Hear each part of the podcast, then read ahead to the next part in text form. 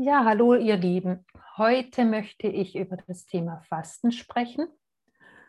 Und das wird ein Vierteiler sein. Ich erzähle heute ganz allgemein was drüber. Und dann folgen noch drei weitere. Einmal über die Detox-Woche, dann über die Fastenwoche und über den Aufbau, der so wichtig ist. Die Überschrift heute würde ich mal so nennen, Fasten macht glücklich. Sie soll zu einer Reinigung von Körper und Seele führen und auch Gewichtsreduktion und Entspannung gehört dazu. Wenn der Körper keine oder nur weniger Nahrung erhält, dann stellt er sich auf den sogenannten Hungerstoffwechsel ein. Da brennt unser Stoffwechsel dann auf Sparflamme und unsere Energiereserven werden angegriffen, also aufgebraucht. Fasten ist eines der wirksamsten medizinischen Heilverfahren, sowohl vorbeugend als auch therapeutisch.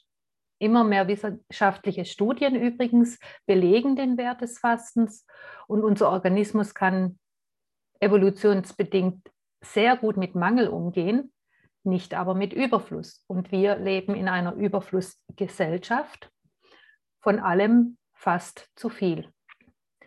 Deswegen diese Fastenzeiten, die eine Wohltat sind für Körper, Geist und Seele, wie so ein Neustart für Körper, Geist und Wohlbefinden.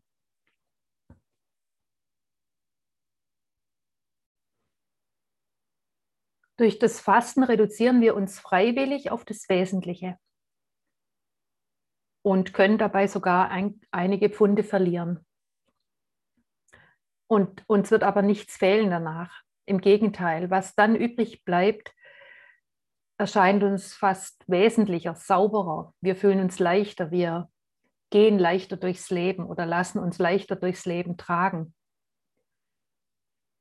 Fastende tragen aber nicht nur körperlich leichter an sich, sondern sie ertragen auch ihr Leben im Allgemeinen leichter, körperlich und seelisch sind sie besser in der Lage, mit Krisen fertig zu werden, weil sie gelernt haben, über ihrem Körper immer wieder zum Wesentlichen zurückzufinden. Also durch dieses Fasten, diese Reduktion, diese ja, Vereinfachung bringt dann zum Wesentlichen.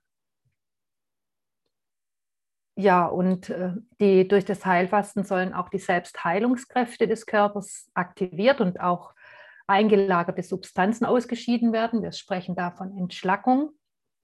Und durch die geringe Kalorienzufuhr zapft dann der Körper seine Energiereserven an. Und Fasten gehört eigentlich wie das Essen zur Natur. Tiere und Menschen von allen Kulturen tun es, gewollt und ungewollt natürlich. Und es ist evolutionsbiologisch überaus sinnvoll, dieses Prinzip des Fastens. Es hilft uns seit jeher, selbst Hungerzeiten leistungsfähig fürs Jagen und Sammeln zu überstehen und es stößt im Körper heilsame Prozesse an.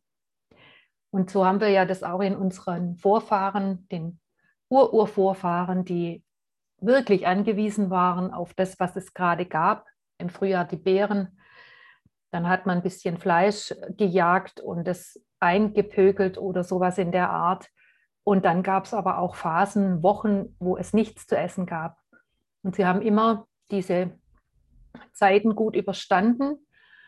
Und ähm, im Himalaya gibt es ein Volk, das im Prinzip ja auch ganz abgeschnitten ist von der Welt und die sich von ja, dem ernähren, was sie eben haben, zum Teil eben wochenlang nichts. Und die sind sehr gesund und sehr alt. Da hat man Untersuchungen gemacht. Also sehr, sehr alt. Also weit über 100 Jahre gehen die nach oben. Ja, so können wir uns fragen, wie kann denn das Fasten zu unserer Gesundheit beitragen?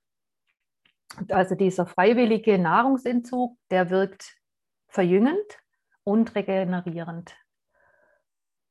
Und auch die medizinische Bedeutung wird immer deutlicher, klarer, denn Fasten wirkt wie ein heilsamer Schock auf den Körper, könnte man sagen. Er stellt die ganze Physiologie auf den Kopf und löst ganze Kaskaden von biochemischen Reaktionen aus. So werden dann spezielle Reinigungsmechanismen angeregt. Sozusagen die Müllabfuhr und das Recycling-System der Zellen.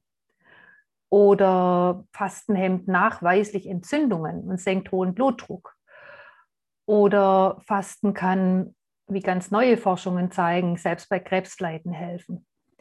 Und Inzwischen gibt es einige renommierte, gute Krebskliniken, die, also Fastenkliniken speziell für Krebskranke und chronisch Kranke, was auch unbedingt anzuraten ist, wenn man so eine Erkrankung hat, ist eine Fastenklinik wunder, wunderbar und man sollte es definitiv nicht alleine machen, also sich wirklich begleiten lassen.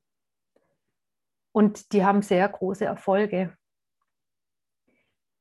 Ja, so geht es beim Fasten in allererster Linie um Entgiftung und Ausscheidung und natürlich Regeneration, also Zellerneuerung. Und wirklich mehr Energie, mehr Kraft, mehr Speedy, mehr Geistesklarheit. Also das ist eben das, was ich ähm, kennengelernt habe und ich faste seit, oh je, es sind fast 30 Jahre. Ich habe gerade mal innerlich so kurz nachgerechnet und kann das nur bestätigen, wie gut es mir jedes einzelne Mal tut. So spricht man aber inzwischen auch äh, von einer psychologischen Wirkung, eben dieses Fastenhigh. So, ja, also das ist einfach die Serotoninkonzentration, dieser Stimmungsaufheller, der ähm, schüttet sehr stark nach zwei bis drei Tagen von des Fastens praktisch oder ja, wenn wir da so darben und hungern, äh, geht es dann regelrecht in so eine Art Fasten-Euphorie. Also die ersten drei Tage des Fastens, also des Vollfastens, sind natürlich die schwersten. Durch das Detoxen im Vorfeld aber viel, viel milder, wie wenn man von 0 auf 100 fastet. Auch da habe ich viel experimentiert im Eigenversuch viele Jahre so gefastet, so gefastet und habe, glaube ich, eine ganz gute Form gefunden, die mir hilft und ähm, wo ich auch schon andere Menschen immer wieder angeleitet habe und mich nun freue, dass ich das auch, ja, wer immer Lust hat, mitzumachen, anbieten kann. Ja, so sieht es dann aus. Ein kleiner Vorgriff zum dann zur Serie, wo es ums reine Fasten dann geht. Klar, man muss durchhalten. Es wird in der Fastenwoche dann Gemüsebrühe geben. Diverse Fruchtsäfte sind erlaubt. Das sind aber nicht alle Fruchtsäfte, sondern ganz bestimmte. Tee natürlich und Wasser. Und ähm, mit Smoothies. Ja, mehr erfahrt ihr dann in äh, dem